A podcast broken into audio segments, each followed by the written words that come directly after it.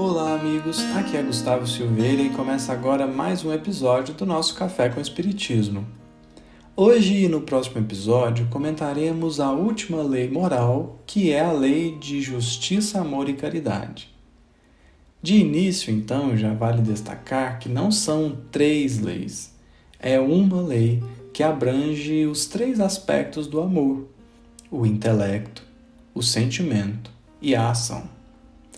E essa lei merecerá de nós dois episódios, porque, segundo os Espíritos, é a lei que resume todas as outras. Como, por exemplo, vamos ler na questão 648 de O Livro dos Espíritos, quando Kardec faz a seguinte pergunta: Que pensais da divisão da lei natural em dez partes, compreendendo as leis de adoração, trabalho, reprodução, conservação, destruição, sociedade, progresso, igualdade, liberdade e, por fim, a de justiça, amor e caridade? E os Espíritos responderam: Essa divisão da lei de Deus em dez partes é a de Moisés, e de natureza abranger todas as circunstâncias da vida, o que é essencial. Podes, pois, adotá-la, sem que por isso tenha qualquer coisa de absoluta, como não o tem nenhum dos outros sistemas de classificação que todos dependem do prisma pelo qual se considere o que quer que seja. A última lei é a mais importante, por ser a que faculta ao homem adiantar-se mais na vida espiritual, visto que resume todas as outras. A lei de justiça, amor e caridade abrange todas as demais porque, em verdade, é dela que todas se originam. É porque nós precisamos amar que também podemos observar todas as dez leis citadas por Kardec. Além disso, os espíritos falam que tudo depende do prisma pelo qual se considere essa lei. O ponto que mais trabalhamos ao longo dos episódios sobre as leis morais é justamente como essas leis estão profundamente ligadas com a nossa intimidade, e nesse sentido, fica evidente que essa última lei é o resumo de todas as outras, porque nenhuma lei moral tem outro objetivo que não o de fazer o espírito aprimorar-se enquanto criatura de Deus. Portanto, é imprescindível que, para entender como essa lei pode nos afetar na moral, é preciso que se entenda o que seja justiça e o que seja caridade, porque, se formos pensar, essa mesma lei poderia simplesmente ser chamada de lei de amor. O amor puro, se expressa na verdadeira justiça como na verdadeira caridade. Em suma, tudo é amor, de onde podemos dizer que se não há amor, não pode haver nem justiça nem caridade. Por isso, vamos à questão de número 879 do Livro dos Espíritos. Kardec pergunta: Qual seria o caráter do homem que praticasse a justiça em toda a sua pureza? E os Espíritos responderam assim: O do verdadeiro justo a exemplo de Jesus, porquanto também praticaria o amor ao próximo e a caridade, sem os quais não há verdadeira justiça.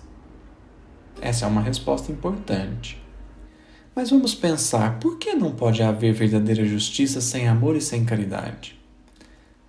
Bom, para isso, vamos nos recorrer à tão comentada questão de número 886, também de O Livro dos Espíritos, para entender o que é caridade.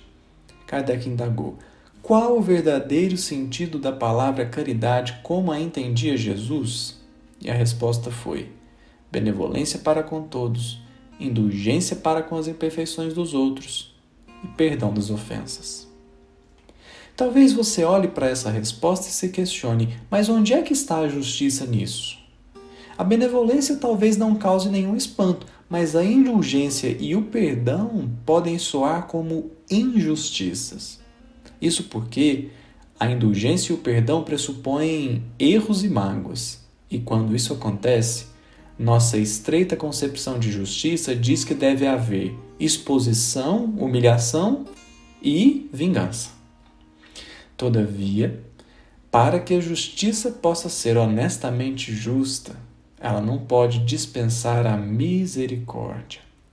E não pode, porque a verdadeira justiça precisa dar oportunidade de reajuste. Não vale condenar para a eternidade, porque nesse caso seria condenar por um tempo infinito um erro que foi cometido em um tempo finito. Aí é que está a injustiça das penas eternas. Para que se possa ter a verdadeira justiça, é indispensável que haja uma misericórdia capaz de ofertar a chance da reconciliação. Porque, como não é possível voltar no tempo e desfazer o crime cometido, sempre será possível cuidar das consequências do crime, a fim de que as feridas por ele abertas possam ser cicatrizadas e devidamente regeneradas. E a verdadeira justiça também não pode pretender o aniquilamento do criminoso, porque nesse caso estará cometendo uma ação ainda pior do que a dele próprio. Portanto, o que sobressalta dessas duas questões é que deve existir um equilíbrio dentro de nós. E tudo isso ganha uma cor especial quando percebemos nessa lei as três revelações divinas. Moisés trouxe a justiça, Jesus a mensagem incomparável do amor e o Espiritismo, a seu turno, veio reacender a necessidade da caridade. Se é uma só lei, então as três revelações falam da mesma coisa porque afinal de contas são revelações sobre o mesmo Deus, as mesmas leis e a mesma necessidade. Amar a Deus de todo o nosso coração e de toda a nossa alma, e ao próximo como a nós mesmos. Mas isso é assunto do nosso próximo episódio. Um grande abraço a todos e que Jesus nos abençoe.